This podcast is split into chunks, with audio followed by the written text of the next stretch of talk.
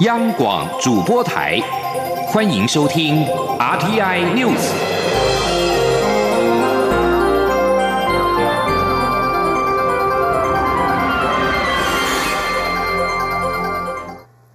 各位好，我是李自立，欢迎收听这一节央广主播台提供给您的 RTI News。二零二零大选倒数四十一天，第十五任总统、副总统选举共有三组人马登记参选。中央选举委员会今天举行了审定，包括了宋楚瑜、余香、韩国瑜、张善政、蔡英文及赖清德等候选人的资格。总统大选将在二零二零年的一月十一号举行。民进党有寻求连任的蔡英文总统，跟搭配前行政院长赖清德参选；国民党则是推出高雄市长韩国瑜搭配前行政院长张善政。亲民党主席宋楚瑜则跟广告名人余香搭档参选，这三组人马目前都已经向中选会完成登记。中选会表示，将在九号办理候选人的姓名号次抽签，并且在十三号公告候选人名单。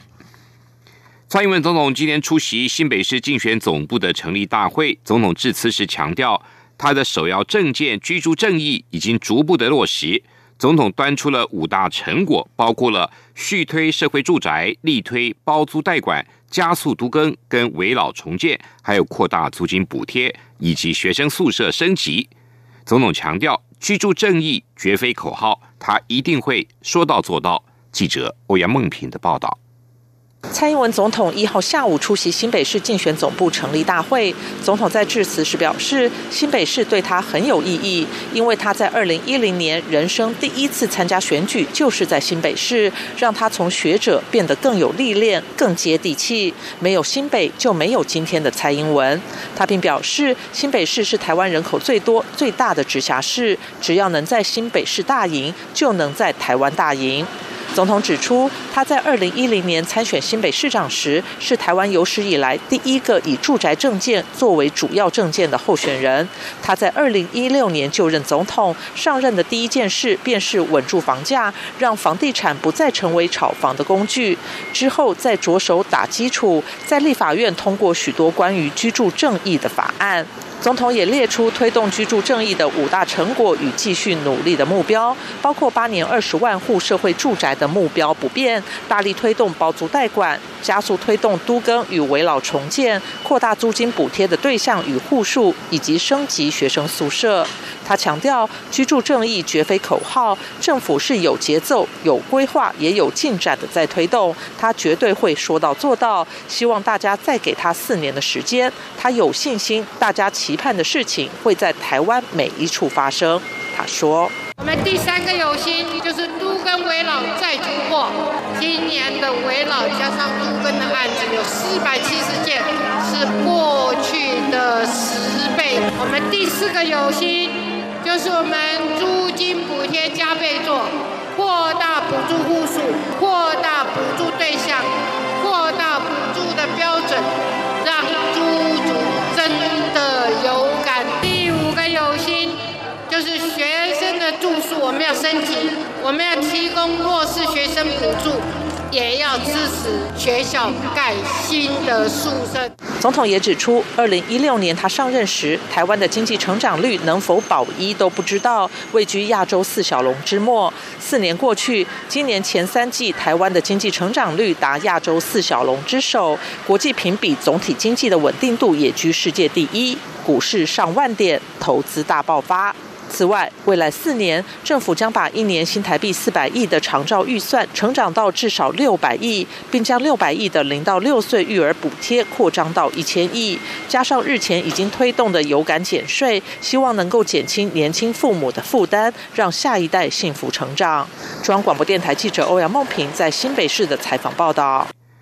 日前因为颜面神经失调而休息的行政院长苏贞昌，今天出席蔡英文总统新北市竞选总部的成立大会。苏贞昌说：“虽然身体还没有完全好，但是看到国民党不分区立委名单又红又统，很不甘愿，所以拼老命，希望民众将三张选票都投给民进党。”国民党总统参选人韩国瑜今天则是回访高雄，一整天出席了八场国民党高雄立委参选人的造势活动。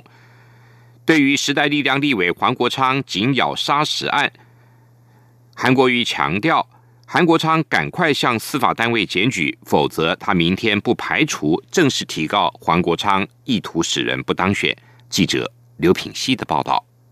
国民党总统参选人韩国瑜展开全台倾听之旅，一号回访高雄，一整天马不停蹄出席八位国民党高雄立委参选人与他的联合竞总成立大会以及造势活动。韩国瑜受访时表示，回到高雄感觉很温暖，高雄乡亲永远这么热情，他要向大家致上最高的谢意。韩国瑜出席立委参选人黄韵涵的造势活动时致辞表示，民进党执政缴不出成绩单，只能不断抹黑，指控国民党不顾主权。过去高雄从来没有被这么重视过，这次不只要韩国瑜当选总统，更要让高雄八位立委参选人一起全雷打，为高雄争取更多建设，让大家身为高雄人更有光荣感。对于时代力量立委黄国昌紧咬杀石案，并要求公开辩论，韩国瑜受访时表示，这已经是二三十年前的事，他的发言系统已经说明得非常清楚。他呼吁黄国昌赶快向司法单位检举，否则他明天不排除正式提告。他说。昨天我拜托他赶快向司法单位检举，如果他不向司法单位检举我，我们明天不排除正式向他提出告诉，意图使人不当选。而且我今天看黄国昌委员的讲话，我可以感觉到他自己已经讲的前后都已经有点对不拢了。我觉得我们发言人系统讲得非常的清楚。此外，针对共谍案，有澳洲媒体一号引述多个消息来源报道，王立强可能只经手过很低阶的情报工作，相关情报毫无价值。韩国瑜对此表示，整个十一月，他被塑造成共谍的支持者、炒房、盗采砂石以及逃漏税的人。光是十一月份，他就被抹黑成这样。他呼吁所有人民看清楚。选举用肮脏手段，执政一定贪污腐败；选举如果干净清洁，执政必然清廉。几十年来，从来没有像这次大选那么肮脏过。他呼吁全民共同珍惜维护得来不易的民主。哪个政党用肮脏手段选举，选民就用选票予以唾弃。央广记者刘品熙的采访报道。大选逼近，针对未来第三势力的合作，亲民党总统参选宋楚瑜今天表示。台湾过去没有这样的合作机制，现在就是要做范例。宋楚瑜说：“昨天非常高兴跟台北市长柯文哲、红海创办人郭台铭一起合作。台湾放下蓝绿对决，只要拿出诚意，将会是宋楚瑜组一个执政的团队，展现更大的诚意，跟不同的党派大家一起合作，就是他出来参选的初衷。”文化部长郑丽君。今天出席全国社区营造会议，为了深化由下而上的社区营造发展，郑丽君允诺将订定文化发展基金管理运用办法来支持造社，同时也希望未来有更多公司协力，一起为台湾造社写下新未来。记者肖兆平的报道。面对全球化、高龄化、极端气候等因素下，台湾的社区营造也必须相应调整。为此，文化部从八月到十一月，在全台各地举办分区论坛，而十一月三十号到十二月一号，则进一步举办首次的全国性社区营造会议，分别以公共治理、世代前进。多元平权与社会共创四大议题，凝聚未来社区营造的行动方向。文化部长郑丽君在听完四大议题的建议报告后，从政府可行的角度提出超过十多项的具体回应。首先，在公共治理部分。郑丽君除了允诺会订定文化发展基金管理运用办法来支持社造外，也主张催生区域型中介组织，并乐见搭配沙盒创新，以激发更多可能性。他说：“那今天提到的社造相关的，希望用基金来支持的，我们会纳入文化发展基金，啊，将社造纳入。那未来我们会定一个文化发展基金管理运用办法，我们会把相关社造支持的条放进来。”其次，在世代前进部分，郑丽君表示，应建立讨论平台，积极赋权青年在地参与，也要保障青年在组织里的参与机会，同时更要鼓励学校的服务学习，连结在地文化参与。而在多元平权部分，郑丽君提醒，多元是永远必须反思的关键。因为这是深化社区营造的最佳途径，所以政府会鼓励更多群体说自己的故事。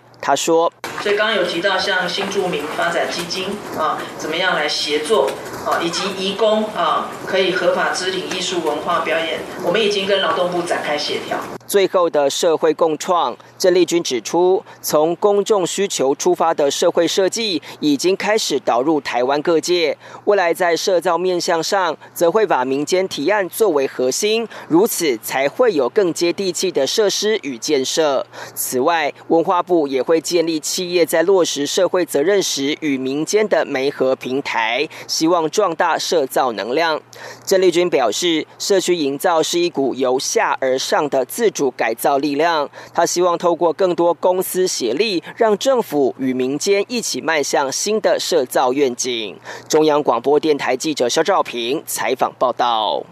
有“国鸟”美名的台湾蓝雀登上了最新一期的国际科学期刊《细胞》的封面。旅美学者钟正明跟台湾团队合作，探讨大自然当中飞行如何成真的研究成果，获得国际肯定。这一次论文研究对象涵盖台湾的二十五种鸟类，缅甸出土的一亿年琥珀化石，从生物物理学、分子生物学、鸟类行为学、考古学等领域探讨大自然当中飞行如何成真。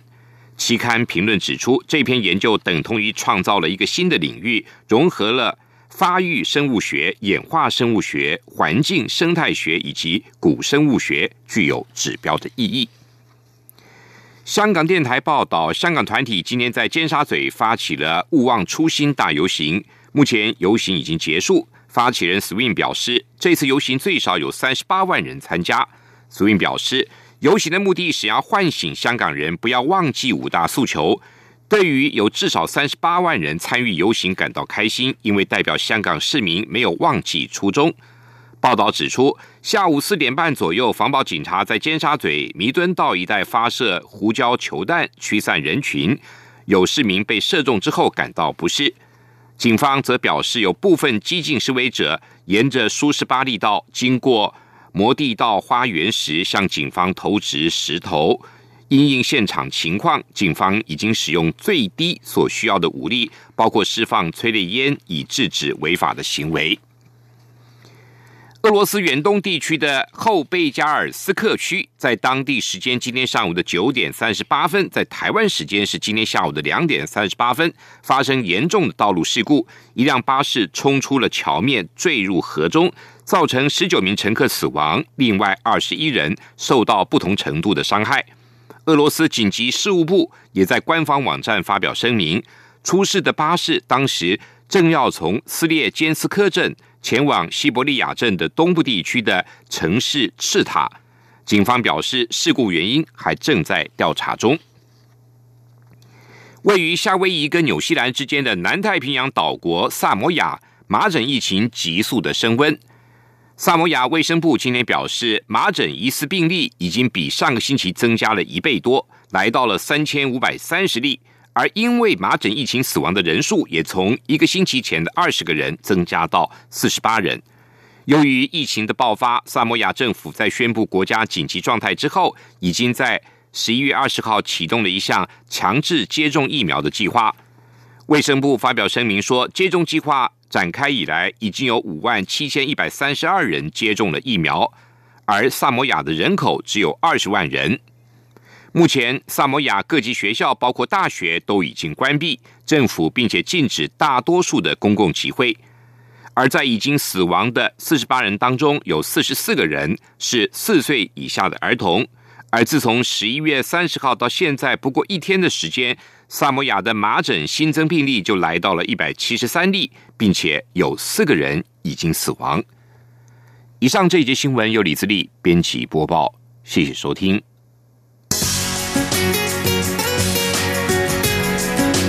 你是中央广播电台台湾之音。